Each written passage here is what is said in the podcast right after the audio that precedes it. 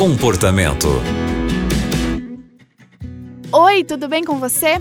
Olha, se não estiver tudo tão bem assim, você pode ficar ligado aqui com a gente, porque o comportamento está só começando. Eu sou a Aline Carvalho e aqui no nosso programa você pode contar pra gente a sua história, o seu problema, algo bem difícil de resolver aí na sua casa, com seus relacionamentos, porque nós temos profissionais que podem te ajudar. E hoje, quem está com a gente é um dos nossos conselheiros, pastor Wesley Zukowski.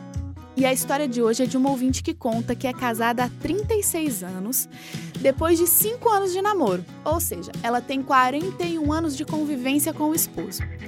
Eles são de religiões diferentes e ela ouviu de uma pessoa ali da religião dela que nunca vai ser feliz com o marido, porque eles são de religiões diferentes.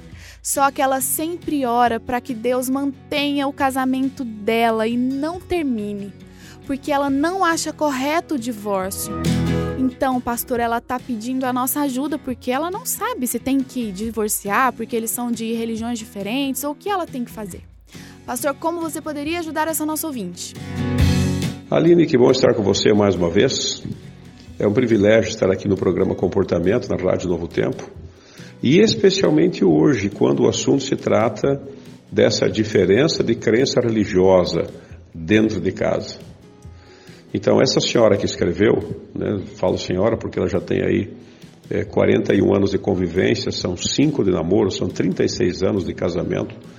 E agora essa preocupação, né? ela disse que nunca, que já disseram para ela, você nunca vai ser feliz com ele. Então essa é uma afirmação pesada. Nós não podemos afirmar isso. Primeiro porque ela recebeu a luz. Ele tem as suas próprias crenças e ele não se abriu para receber essa nova luz.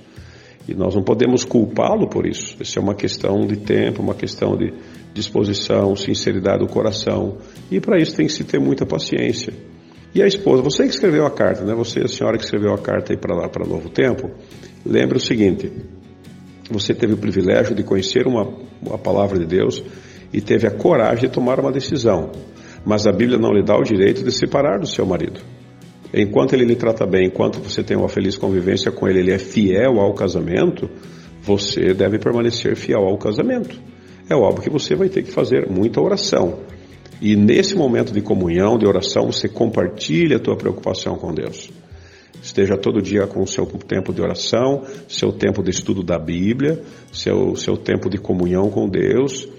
Trate bem o seu marido, faça o seu melhor por ele, ore por ele e Deus vai estar te abençoando. A decisão dele de aceitar a fé que você aceitou é uma coisa que nós não sabemos. A mulher vai santificar o marido através da convivência. Então, esse é o seu desafio. Faça a sua parte e deixe o resultado na mão de Deus. Que Deus te abençoe. Muito obrigada, Pastor Wesley, pelos seus conselhos.